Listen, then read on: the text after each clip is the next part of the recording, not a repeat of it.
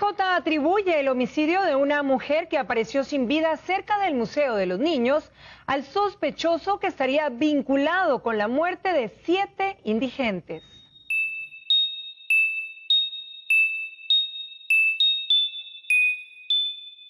Estás escuchando Perfil Criminal con Tania Mino.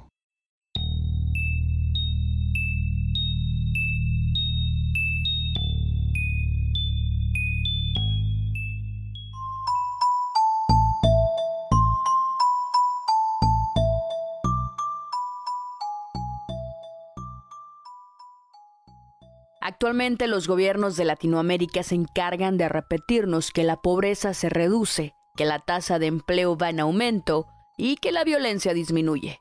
Pero los ciudadanos que vivimos y vemos la realidad día a día, sabemos que eso no es así. Más del 30% de la población latinoamericana vive en la pobreza extrema y en muchas ocasiones están obligados a vivir en la calle, algunos porque no tienen empleo, otros caen en adicciones y otros tantos tienen problemas mentales. Todo esto los orilla a vivir en la indigencia. Conforme aumentan las personas en situación de calle, incrementa la aporofobia, un término acuñado por Adela Cortina que significa un rechazo, miedo u odio al pobre. No es una situación fácil, principalmente para las mujeres que suelen ser abusadas y maltratadas por el alto grado de vulnerabilidad en el que se encuentran. Al estar en situación de calle existe una pérdida total de la dignidad y calidad de vida. La discriminación y los riesgos a los que están expuestos es terrible. Son personas cuyas familias no están al pendiente de ellos o de su situación resultan inservibles para las autoridades, por lo cual desaparecer no repercute en nadie ni genera alarma. Y existen personas malignas que ven en ellos una oportunidad de saciar sus más lóbregos y retorcidos deseos. Tal es el caso del psicópata del sur o mata indigentes, quien sin el menor remordimiento acabó con la vida de al menos 11 mujeres que se encontraban en situación de calle. Bienvenidos al sexto episodio de la segunda temporada de Perfil Criminal.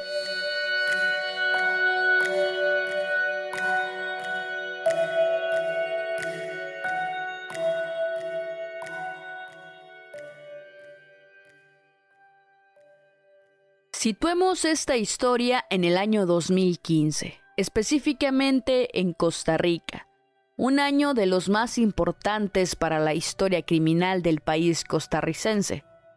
Dos agentes del organismo de investigación judicial fueron llamados a colaborar en el Departamento de Homicidios, esto debido a que en el país comenzó una ola de asesinatos, en parte por el narcotráfico y otros por homicidios violentos. Había demasiados casos para investigar y pocos agentes asignados. Ambos se dedicaron por entero a sus labores. Pasaron por muchas angustias, pero al final lograron resolver el caso que les asignaron y capturaron al primer asesino en serie del país, Adrián Javier Arroyo Gutiérrez, conocido como el mate indigentes o el psicópata del sur. Los agentes de esta historia son Dani Morera, quien era investigador de la sección de capturas, y Roy Ruiz, de la sección de robos.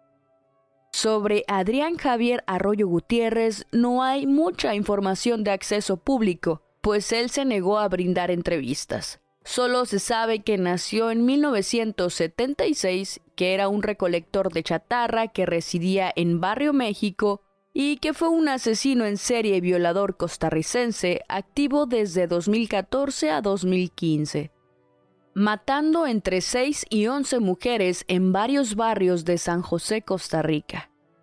A los dos investigadores les empezaron a asignar casos de mujeres que habían sido asesinadas en San José. Al principio los casos no parecían tener relación, pero fue cuestión de días para que los agentes empezaran a encontrar pistas que los llevaba hacia un mismo sospechoso. El 10 de abril de 2014, un olor detestable alertó a los vecinos del tramo de la urbanización Mayorga de San Sebastián, Costa Rica, quienes encontraron un cuerpo en descomposición en un terreno baldío este fue el primer caso asignado y la mujer no estaba identificada, lo cual complicaba el trabajo, ya que era imposible hacer un perfil de la víctima. Bueno, a nosotros se nos alerta en la Sabana Sur a las 5 de la tarde sobre el hallazgo de un cuerpo de una femenina. Damos parte a la autoridad judicial, acordonamos la escena y este, retiran el cuerpo y ya van a iniciar o inician lo que es las investigaciones respectivas. Cuando eran ya tres asesinatos, los investigadores se sentaron y analizaron los casos e indicios, relacionaron evidencia y fue en ese momento que observaron por primera vez que estaban ante un mismo sospechoso. Arroyo normalmente buscaba mujeres que intercambiaran favores sexuales por droga. Recogía a la víctima y la llevaba a un estacionamiento apartado, donde posteriormente la violaba y estrangulaba. Luego de matar a la mujer, cubría sus partes íntimas con hojas, dejando los cuerpos sentados con las piernas encorvadas antes de huir del lugar. Las víctimas eran de complexión delgada, en situación de calle. Buscaba mujeres indigentes, a las que nadie extrañaba porque era común que desaparecieran por meses de sus familias. Les ofrecía droga, se ponía 10 o 12 piedras de crack en la mano y les decía que se fueran a enfiestar. Ellas accedían, así no tenía que llevarlas a la fuerza. Todas habían sido encontradas semidesnudas y asfixiadas. Las tomaba por el cuello y les quebraba el hueso yoides, ese hueso se encarga de sostener la lengua que se encuentra encima de él y sostiene la laringe que cuelga debajo de él, provocando una obstrucción de la vía respiratoria. Conforme se fueron hallando los cuerpos, el estado de descomposición impidió levantar pruebas biológicas. Solamente en tres se pudo levantar este tipo de prueba, específicamente semen de un masculino, y con el análisis de la sección de homicidios del organismo de investigación judicial, se hizo el trabajo y posteriormente el perfil del sospechoso. Después de ciertas pericias fue posible identificar a la primera víctima y se supo que era Natalia Salazar Flores, de 30 años. El 24 de junio de 2015 encontraron el cuerpo de Angelí Daniela Trejos Chávez, de 18 años. Estaba en un baldío en Atillo. Era ya la cuarta víctima. En el momento del descubrimiento parecía que la mujer no tenía signos visibles de agresión. Según el organismo de investigación judicial, es posible que no tuviera hogar. El 14 de julio de 2015, en San Sebastián, el cadáver de Alicia Carmona, de 27 años, habitual de la zona, fue encontrado en un terreno baldío debajo de unos arbustos por un vecino. Al día siguiente, se descubrió que también presentaba signos de estrangulamiento. Doña Ruth Manzanares todavía extraña a Alicia. Esta era la casa de la joven de 27 años en San Felipe de Alajuelita y a la que no regresó durante un año antes de morir. Alicia Carmona fue una de las víctimas de un asesino en serie el 24 de junio del año anterior. Se, se reía con todo mundo, tenía amistad con todo mundo y ella era, ella era una mujer alegre, tranquila. Pero ya, la verdad que el vicio mata a cualquiera, ¿verdad? Alicia era indigente y madre de cuatro hijos. Y la escena macabra se repitió el 26 de julio. Fue localizado por un transeúnte debajo de un puente peatonal parcialmente cubierto con madera contrachapada. Encontraron a Tania Marlene Barrientos Astúa de 49 años.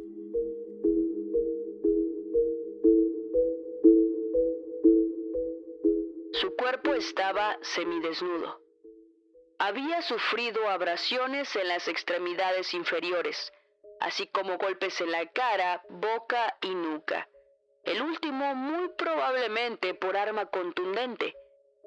Se estimó que había sido asesinada seis horas antes de su descubrimiento. Se notaba que había luchado por su vida. Era la única que tenía señas de haber sido golpeada y le faltaban algunos dientes. Fueron precisamente dos jóvenes que buscaban basura a la orilla del río que pasa al costado oeste del Museo de los Niños la mañana del sábado los que encontraron el cuerpo. Según el OIJ, se trata de una mujer que no está identificada y tenía varios días de muerta. El OIJ atribuye este caso al mata indigentes, que ya carga en su espalda la muerte de siete mujeres que han fallecido en circunstancias similares. Eh, en la cual aparece un lote baldío, en esta ocasión el cuerpo de la femenina completamente desnudo y solamente aparentemente le tapaba su cara con una camiseta. Eh, es uno de los casos más que está en investigación con relación a este fenómeno que hemos estado viendo principalmente personas indigentes que han estado apareciendo en lotes baldíos. No se descarta que haya tenido relación con los otros casos, pero tampoco podemos decir que tenga una vinculación. No obstante, preliminarmente, en resultados de autopsia se tiene que su posible muerte pudo haber sido por estrangulamiento. Dos días después fue encontrado en un lote de Barrio México, en San José, el cuerpo de Karen Briceño Juárez, de 35 años. Se supo luego que tenía unos siete días de fallecida y se la identificó por las huellas ya que tenía un archivo criminal. Ya para ese entonces los agentes tenían encima mucha presión social y mediática. Los casos se acumulaban y el asesino seguía libre. Un factor negativo que tenemos con respecto a esto es que las víctimas han aparecido con varios días, algunas con varias horas, ya en estado de descomposición y eso pues dificulta un poco la investigación. La principal dificultad de los oficiales es que las fallecidas no tienen familiares directos que den pistas sobre su estilo de vida. Uno de los investigadores responsables declaró, estamos luchando contra el tiempo. El teléfono iba a sonar en cualquier momento para avisarnos que había otra mujer muerta. Estábamos ante un asesino en serie y solo si lo deteníamos o que él muriera, esto iba a parar. Un par de veces me pasó que soñaba con el caso. El caso estaba siendo una verdadera pesadilla. Posiblemente mataba a sus víctimas mientras tenía sexo con ellas porque eso le daba placer. Era un hedonista y asesino desordenado, un asesino sexual desorganizado, pues actuaba impulsivamente. En ocasiones realizaba un ataque relámpago y devastador para superar la resistencia de la víctima puede tener relaciones sexuales con el cadáver, dejar el arma empleada en la escena del crimen y tiene una mayor probabilidad de dejar el cuerpo en una determinada posición. Los delincuentes de esta categoría exhiben una gran despersonalización de la víctima, lo que se concreta en acciones dirigidas a oscurecer la identidad de la víctima, tales como mutilarla o cubrir su cara. En determinadas escenas del crimen es de vital importancia centrarse en el análisis de las evidencias psicológicas o conductuales, ya que ambas son vestigios que reflejan el modo en el que el asesino cometió sus delitos. La utilidad de estas evidencias radica en su permanencia en el lugar de los hechos, puesto que las pruebas físicas pueden desaparecer con el tiempo, pero es imposible eliminar un rastro conductual. Sin embargo, la evidencia conductual carece de valor probatorio en los tribunales. No le importaba dejar rastros y después de matarlas las tapaba las partes íntimas con cartón o con hojas. Esto lo hacía por vergüenza, como una forma de arrepentimiento. Se consideró como parte de su firma o sello. Refleja las necesidades psicológicas o emocionales que el criminal pretende satisfacer con la realización de sus crímenes, siendo por lo tanto un reflejo conductual de su fantasía. El problema del perfilador radica en distinguir si la conducta llevada a cabo es parte del modus operandi o de la firma, ya que una misma conducta en un criminal puede ser parte de su modus operandi y en otro puede ser parte de su firma. Por ejemplo, en el caso de un agresor sexual, si el agresor cubre la cara de la víctima con una camiseta durante la violación, puede ser debido a un deseo psicológico de fantasear con el hecho de que la víctima realmente es otra persona. Esto sería una conducta de la firma. En el caso de otro agresor diferente, el hecho de cubrir la cara de la víctima puede deberse a la necesidad de evitar que ésta le vea y le pueda reconocer e identificarle posteriormente. De modo que estaríamos ante un acto de precaución del modus operandi.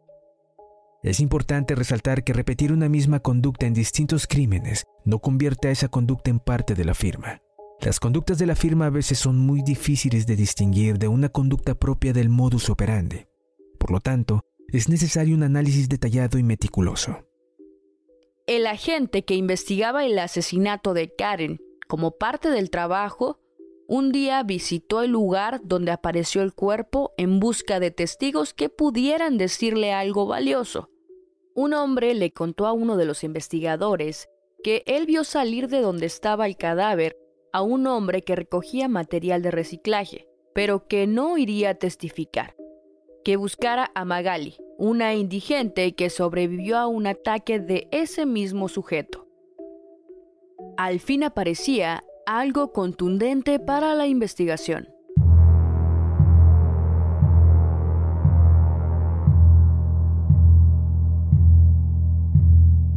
Los indigentes tenían un grupo llamado los Amigos del Árbol.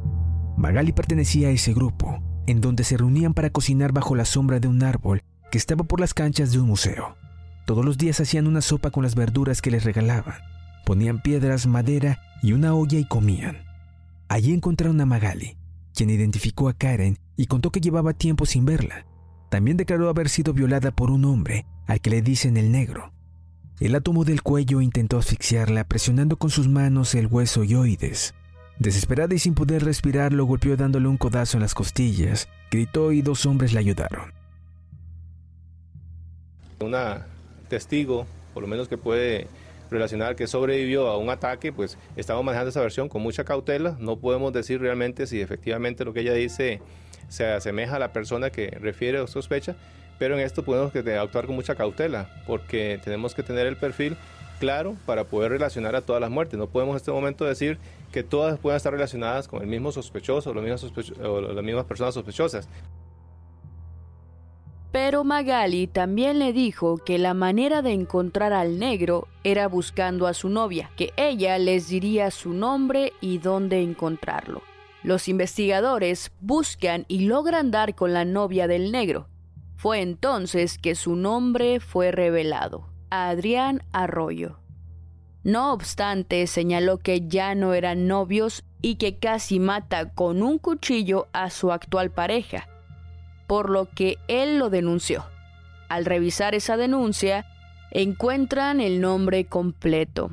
Adrián Javier Arroyo Gutiérrez, de 40 años y con antecedentes por un homicidio en Guapiles y una investigación por estafa pendiente. Los agentes deciden entonces hacer un censo en los barrios del sur y consiguieron identificar a más de 300. Querían estar listos si aparecía una víctima nueva. Esa pequeña parte de la población estaba alarmada. Les explicaron lo que pasaba. Las mujeres estaban muy asustadas, se sentían en peligro. El sospechoso, aún identificado, seguía libre, y aunque estaban con los ojos puestos en todo el sector, el 6 de agosto encontraron en un lote de una iglesia el cadáver de Charlín Robles Vargas de 26 años. Ya era demasiado. Todo apuntaba a que era Arroyo. Los agentes vieron que Magali, a la que el sospechoso había violado, estaba dispuesta a denunciar y eso ofrecía la oportunidad de detener a Arroyo. Así que los agentes le ofrecieron llevarle ropa para que se pudiera asear e ir a la fiscalía. Magali, que se encontraba en situación de calle, se emocionó e incluso le invitaron a comer. Después de que declaró, se dio la orden de detener a Arroyo por dos violaciones contra ella. A Magali también le ofrecieron llevarla a un albergue, pero ella decidió seguir deambulando. En agosto de 2015, los oficiales dan por fin con Arroyo en las cercanías del Museo de los Niños, justo donde encontraron uno de los primeros cuerpos, y lo llevan a los laboratorios forenses para hacerle pruebas. La acción policial se realizó en los barrios del sur de San José. Esta madrugada, oficiales de la fuerza pública detuvieron a un hombre que sería el sospechoso de asesinar a indigentes en el sur de San José. Incluso ya el OIJ ordenó realizarle exámenes forenses para determinar si se trata de el sospechoso. Compararán sus fluidos con los encontrados en los cuerpos de las víctimas. La detención se realizó mientras el sujeto ingresaba a un búnker donde se encontraban varias mujeres. Incluso una de ellas lo identificó. Yo llegué y yo lo vi y yo lo primero que dije, no, no es él. Pero vine, le deme la cara véame los ojos. Y lo vi a los ojos y él se rió conmigo con la mirada nada más, porque él es con la mirada. Él no mueve la boca ni siquiera para reírse ni nada, ni siquiera ningún gesto. Él con los ojos lo hace todo. Cuando lo detuvieron, se puso muy violento y empezó a golpearse a sí mismo para culpar a los agentes. Dos días después de la detención aparece también cerca del Museo de los Niños el cuerpo de Francini Bermúdez Romero, de 18 años. Las pruebas permiten saber luego que tenía dos días de fallecida y después de eso los crímenes de mujeres indigentes se detienen. Compararon las muestras con todos los cuerpos. A Adrián Arroyo le dictan seis meses de prisión preventiva y dos meses después de pruebas para comparar rastros de fluidos biológicos y análisis, determinan que sí, que Arroyo es el asesino en serie que estaban buscando. El tan conocido psicópata del sur o el mata indigentes. Mientras estaba detenido, distintos medios de comunicación le solicitaron entrevistas, pero él nunca aceptó. Como resultado, Arroyo fue llevado a juicio, declarado culpable de seis de los asesinatos y dos de las violaciones, y condenado a 110 años de prisión.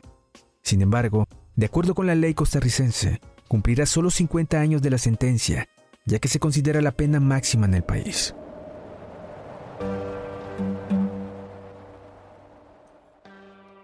Y después de todo, las mujeres en situación de calle del sur de San José por fin podían dormir tranquilas, porque el monstruo que acechaba por las noches, con un velo de muerte a sus espaldas, fue condenado.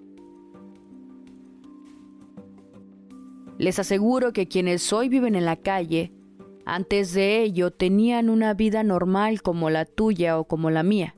No son parias de la sociedad son parte de ella. Su situación no les resta valor como personas. Por ende, nadie merece que se le prive de su vida. Debemos sensibilizarnos un poco más en este sentido, pues el estado de vulnerabilidad en el que viven los hace un blanco fácil para la delincuencia, la violencia y para un sinfín de pavorosas cosas.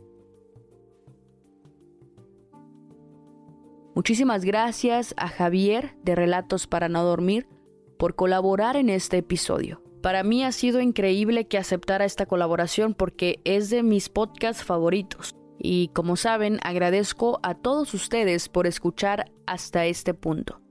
Aprovecho para enviar saludos a quienes me escuchan y siguen en las distintas redes sociales. Primeramente, un saludo para Fran Salazar, un estimado que siempre está al pendiente y que le agradezco todo el apoyo que me brinda. Para Fer Lara, Porfi dice que es la que baila en la calle con las notificaciones de un nuevo episodio. en el episodio anterior, cuando supo que había subido episodio, se emociona tanto que bailó en la calle y se sintió muy bonito leerlo. Así que un abrazote Fer Lara. Y también un saludo para el Oso Flores. Para Damerlisa, es el usuario de Instagram, Damerlisa con H.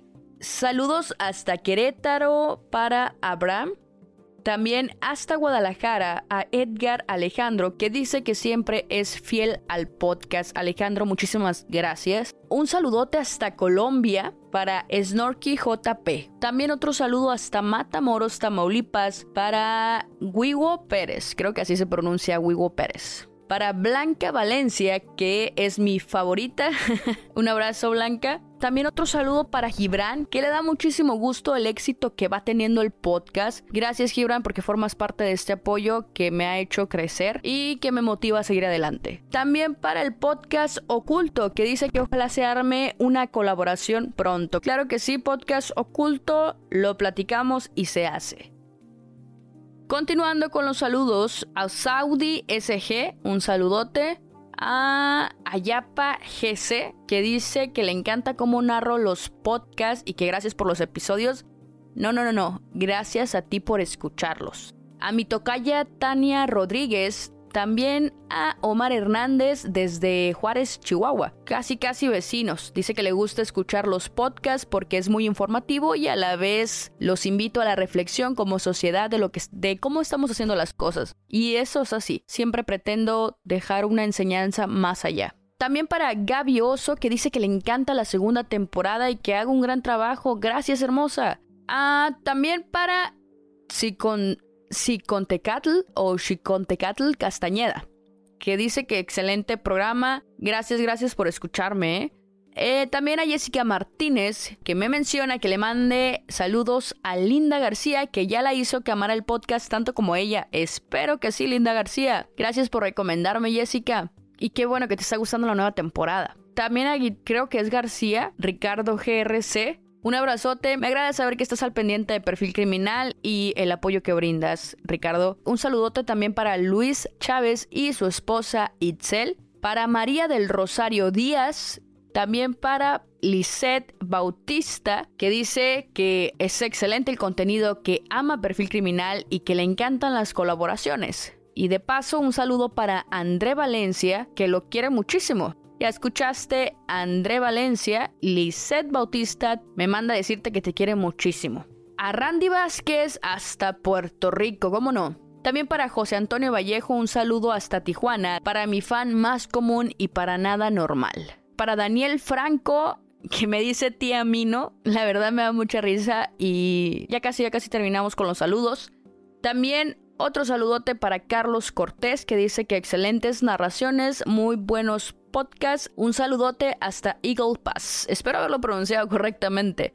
Para Sandra Angélica, que dice que excelente podcast. Saludos, saludotes para ti también. Eduardo Silvestre dice que tengo la voz más linda y al mismo tiempo hago que cause terror con la narración. Gracias Eduardo, gracias. Em, Lore Morán, muchas gracias a ti, excelente por escucharme. Jessica Clemente que dice que le encanta el podcast. A mí me encanta que te encante, Jessica. Y para Laura Román, que es mi prima más bonita, más encantadora, más genial y sobre todo más modesta. Y para nada que lo estoy leyendo. para Jorge, que dice que un saludo a todas las mujeres que luchan, que son un ejemplo y recordándoles que no están solas. Muchas, muchas gracias por ese saludo, Jorge. Claro que sí, un abrazo a todas, a todas las mujeres hermanas que precisamente en este momento están marchando por nuestros derechos, porque hoy, el día que estoy grabando el episodio, es 8 de marzo. Me siento muy orgullosa de todas aquellas que salieron el día de hoy a levantar la voz y gritar ni una menos. Anuncio, anuncio, anuncio. Quiero platicarles que este va a ser el primer episodio con video para los que me escuchan en la plataforma de YouTube. Así es, a partir de este episodio ya pueden ver el podcast en formato video, así que los invito por favor a que se suscriban al canal de YouTube Perfil Criminal y que me apoyen allá también. Muchas, muchas gracias. Muchísimas gracias a todos los que estuvieron al pendiente en las redes sociales para los saludos. Y bueno, espero realmente les haya gustado el episodio. No olviden seguirme en las diferentes redes sociales para estar al pendiente de todo lo relacionado a crimen. También se las dejo en la descripción del episodio. Y antes de finalizar, cuéntanos Javier, ¿qué te pareció colaborar en este episodio? Fue muy increíble ser parte de este episodio. Para ser sinceros, es la primera vez que realizo una colaboración en este formato de podcast, o más bien es la primera vez que tengo la oportunidad de ser invitado a uno. Así que te agradezco, Tania, por tomarme en cuenta. Y ya por último pueden encontrarme en sus plataformas favoritas de podcast como Relatos para no dormir y también en Instagram como Relatos para no dormir. Ahora sí, gracias y les mando un saludo a todos los seguidores de Perfil Criminal. Yo me despido, fue todo por hoy. Mi nombre es Tania Mino, esto fue Perfil Criminal y nos escuchamos la próxima semana.